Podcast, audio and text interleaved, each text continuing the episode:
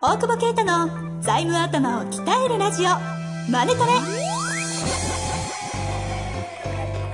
ビジネスにおいて欠かせない財務戦略ポッドキャスト財務頭を鍛えるラジオ。マネトレでは財務のスペシャリストである税理士の大久保啓太が経営者をはじめビジネスパーソンが知っておくべき財務やお金に関わる情報をちょっと辛辣ながらも分かりやすく解説します。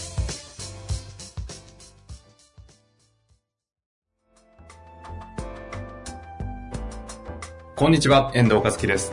大久保啓太の財務頭を鍛えるラジオマネトレ。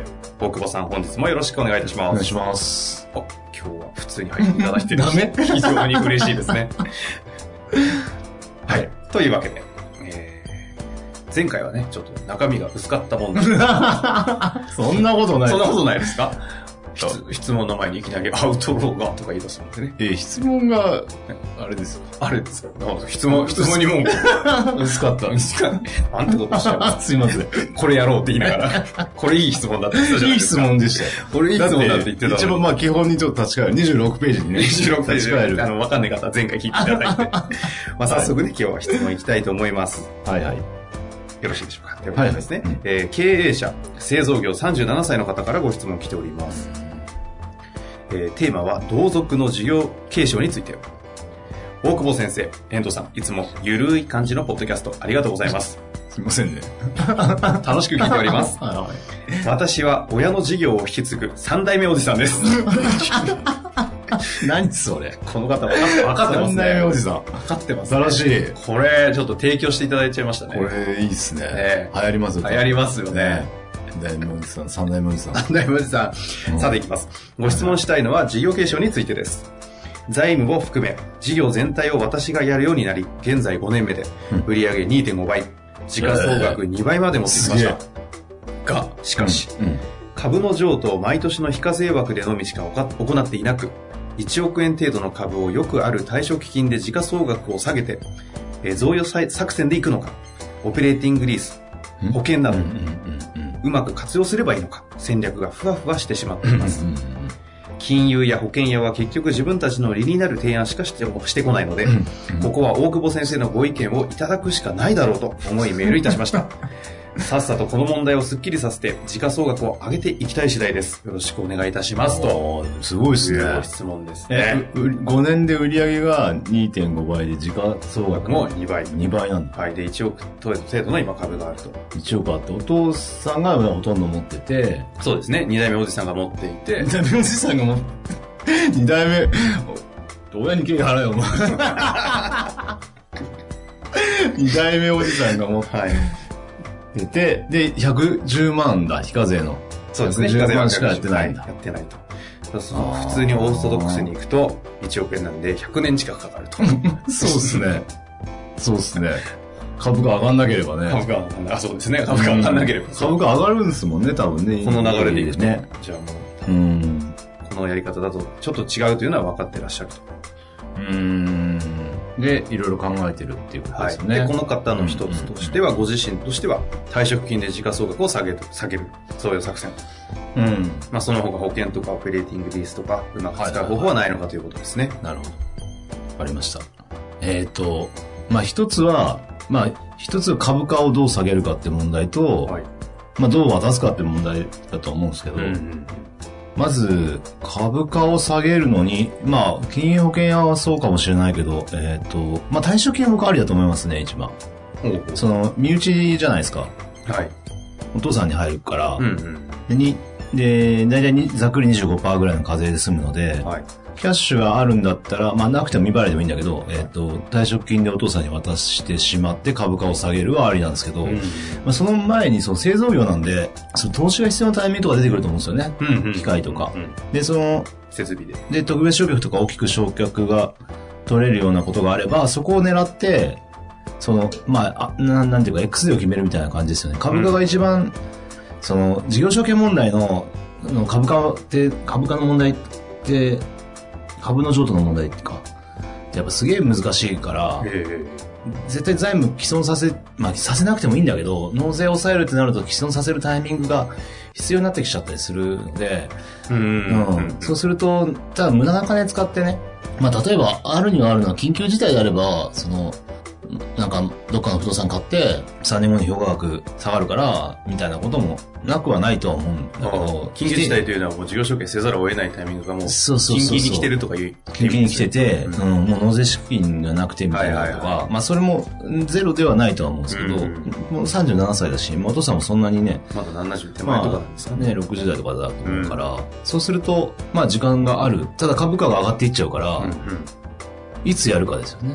で一番いいのはやっぱ必要なものを買うときに合わせてお父さんの退職を合わせると。あで、退職金も、おそらくその、最終月額報酬？最後の月月のお給料かける年数かける、みたいな、功績倍率みたいな算式になるので、ちゃんとそのお父さんの、あの、給与をそう設計しておいて、で、まあ保険も絡めるんであれば、さらにね、保険も絡めるんだったら、その、解約返礼金が数年間以上に低いとか、例えばよ定造とかで保険を選ぶとですそうそうそう。だからちゃんと戻るんだけど、あオオペはね、ちょっと長すぎると思うんだよね、オペレーティングリスって。航空機リスで、いきなり損出せるんだけど、5年後とか、まあ、今のもし長いのかな ?8 年とか10年後に戻ってくるってやつだけど、ちょっと長すぎるし、お金寝ちゃうから、うんまあ保険ももちろん寝ちゃうんだけど、まあオペ、レーティングリストは確か第30回かな？うん。にお話ししたと思う。ちょっとそちらの方ご確認いただくとしてああ、はい。そうそれで、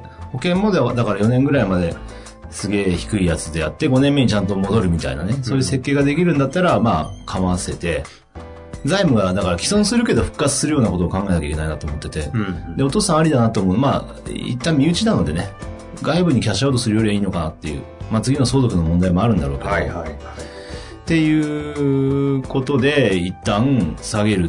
全力で下げるのかな？うん。全力で下げる下げるか、株価をね。父親の退職を、まあ、X デーとしてそこに合わせてうまくそのそう製造業であればそう、下げるんだけど、単純に赤字、まあもちろん利益も株価の3点に影響が、あの、中小企業だとあるので、うんうんその時に、あの、単純に赤字にするんじゃなくて、ちゃんと投資の赤だとか、退職金の赤だみたいな、まあいわゆる特別損失だよっていう、ね、ことを、あの、ちゃんと主張できるような下げ方うんを、銀行ともちゃんと、んあの、握っておいて、やるっていうことが大事かなと。大前提の考え方としては、うんそこがあるってことですよね。その上で、この方、贈与って話もありますけど、まあ、うん贈与と、えっ、と、父親の方からその株を買い取るって形もあるじゃないですか。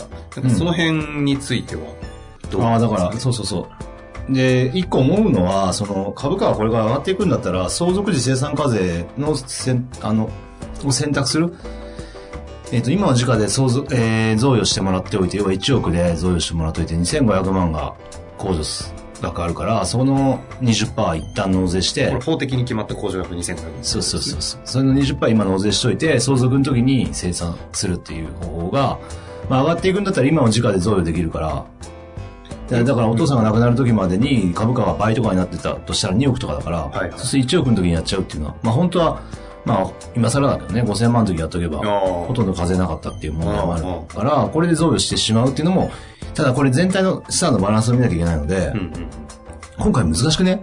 大丈夫？難しい。難しいけど。ねついてきます。そうそうそう。これちなみに今のお話です。ちょっと整理すると、うんえっ、と、贈与の方で相続時、相続時生産課税っていうんですかね。うんうんそれを使った場合、控除額2500万なんで、1億の2500万引いた7500万が原資で20%で、ざっくりは7500なんで20%。1500万か。計1500算万が遅いんで、あ、1500万ね。1500万が、えっ、と、今納税額納税する。それで一旦終わり。あと亡くなった時に生産する。うん。そうするとこの方が、今、現時点で1500万の余力があれば、もうこれで終わらしちゃうってこともできるってことですか？うん。あまあ確かにね、そうそうそう。だから、まあただ、あまあね、それも、それが一番既存しないからいいよね。本当はね。うんうん。まあそこの1500がなければ、会社のこれに対する融資をするとかもある。そうそうそうそう。それは、うん、まあ納税資金なんであれだけど、でも銀行と話して借りれんならね、借りるっていうこともありだろうし、まあ会社からね、一旦貸し付けてもいいだろうし。ああ、なるほどね。でそうですよね。何年かで返してもらうっていうおこともあるかなと思いますね。ちなみに、えっとうん、買い取るっていう方に関してはどうなの買い、だから買い取ってもいいなと思ってたんだけど、はい。買い取りだと、うんと、買い取りだとですね、まあ1億お父さんに払います。まあそうですよね。で、1億の株もらいます。お父さんがこの納税するんですよね。お父さんが譲渡益が出るから、はいその、お父さんは1億円から、あの、買った値段、まあ相続したんでしょうから、一代目おじさんから。はい。初初代おじさんの方がいい。初代おじさんから相続してるから、で、まあ、少なくとも2倍にしたってことは5000万。まあ、5000万でもし手に入れたとしてしたはい。ら、はい。はい。えっ、と、5000万、1億引く5000万の5000万かける20%か。で1000万払って、が税務署に払うことになると。全部それに払う。ででもお父さん1億円もらえるから、子供から。そうそう、キャッシュ9000万は手に入る。で、まあ1億持ってないでしょうから。持ってないですよね、きっとうん、ね。多分ね。うん。まあ持ってたら買ってるだろうしね。そうですね。確かに。だまあ銀行から借りるっていうのが一つと、まああとは会社が買うっていうのが一つですね。自己株式として。ああ、法人として。そう。法人が自分の株を買ってしまうと、その分、あの、まあ資本金が減減るんだけど、うんうん。資本金が減るように見られるから、まあ財務は既存はするんだけど、あの、株主一人しかいないかな？わかんないけど、そんな。で、法人が買った分は、えっ、と、全体の株主数から減らしてみるので、要は、今、例えば100株あったとして会社が80株買って、うんうん三代目おじさんが20株買っても、うんうんだ20株しかないけど100%株主になあの、100%議決権持てるので、あだからおあ。金の割合によっては可能性はある。じゃあ株自体の、まあ、大株主は法人にしておいて、実質の議決権持ってるのが自分にするそうそうそうそう、それもまあなくはないかな。会社の状態によっては。あんまり良くないけど。なるほど、こんなやり方あるんですね。うん。うん。その後に最終的にこれは個人が、今のケースで言うと子供が20、うん。まあ要は3代目の、うんうんうん3代目の方が20でうんうんうん、個人が80だとして、うん。徐々にその80を自分の方でか買っていくってことはすることはないんですか？まあしてもいいだろうし、逆に、でも、いや、それをするんだと株価上がっちゃうからできないので、もう、それはそれで置いとくか、焼却しちゃう。消せるので。はあ。こ今日なんかテクニカルも出てくるし、ベースの話も出てくるし。か今日真面目おじさんでしょ？真面目おじさんね。ねちょっとスイッチ入っちゃった。はい。やっぱりなんか結構大変な真面目だえ？うるせえ。いや、大変な問題だなと思って。そうか。でも、うん今お話聞いてて、えっと、ぜ一旦ここで整理ですけど、うんまあ、基本的な考え方は、うん。えーっと、ベースにあるのは、X、製造業だと特に X デーを決めるみたいなとこがポイントそうですよね。そう、まあ他の業種でもいつやるのかってことだと思うんですよね。うんだから、もう子供に継ぐっていう時に渡しといてもよかったかもしれないなと思ってて。うんうんうん。本当は。本当は。それはおお父さんが貸し付けてもいいわけだから、は買っといて、で、あげてって、みたいな。うんで、あげてってればね、会社に逆に売ったらキャッシュ入るから、はい。それでお父さんにお金返すってこともできたかな、みたいな。そっか、一番いい、まあいい、一番いいのかどうかはちょっと難しいですけど、こう。うん。財務痛めつけない形で一番いいのは今のやり方がうん、早い段階でやるっていうのが。そう、だから、だからもう早くやった方がいいっていう思ってる。たまあわかんないからね、利益出ないでマイナスになってくるかもしれないから、未来どう見るかみたいなところはあるんだけど。明らかにこれから伸びていくって分かってたらそれできますけどね。そうそうそう。なんか、そんなことやってる暇ないですよね。一旦立ち上げてる時とかなんだよね。だから、なかなか難しいけど、ただ、会社の目線とその株主のどうするかの目線をちゃんと持っといて、うんいつやれるのかっていう。うん。まあ、長い年月ではどっかで悪くなることはあるだろうからね。はい。そのタイミングなんだろうな。まあ、この方が今とりあえずやっているという意味では、その110万の非課税枠でのみでやってるっていうのは、あまり良くなさそうですよね、ここ、ここは。うん。少なくとも、あと非課税枠でやってるっていうのって、証拠ないからね。まあ、贈与契約とか作ってんならいいけど、そういう問題も出てくるんですか？110万だったら、もうちょっと渡して納税しといた方が一応証拠はできますよね。贈与したっていうね。ただ貸してるだけじゃないかみたいな、なんかね、思われたりも嫌だからね、その、まあ実質的に名義貸しみたいな話で贈与が否定されちゃうと困るから、えそこに関しては、もしこのままやるなら、この方は何をし、何はした方がいいんですか？最まあ200万ぐらい渡したら、あで、10%だから、そうすると110万いて90万で9万円でしょ ?200 万渡して。あ。うん。税率で考えたらね、10%切るわけだから。そのぐらいは、うん。払っといて、5%切る。ちゃんとしてた方がいいわけですね。そうそうそう。の方がいいかな。ただ1億なんでね、200万渡したって50年かかるからね。まあ、あとはこの方が退職、退職じゃないですね、その、投資とか会社としてするタイミングがあれば、うんそこに向けて、そこに向けて、そこに絡めてお父さんの退職金も絡めながら。絡めながら。財務が一旦、まあ、既存という言い方というか、その悪くなったタイミングで、うん、そうそう。表面上悪くなったタイミングでやると。贈与ないし、まあ、それでも足りなきゃ保険かなって感じかな。保険はその次なんですね。次でしょう。うんうん。ねなんか、うん。そう100%以上であ持ってこないですしね。それね。うん。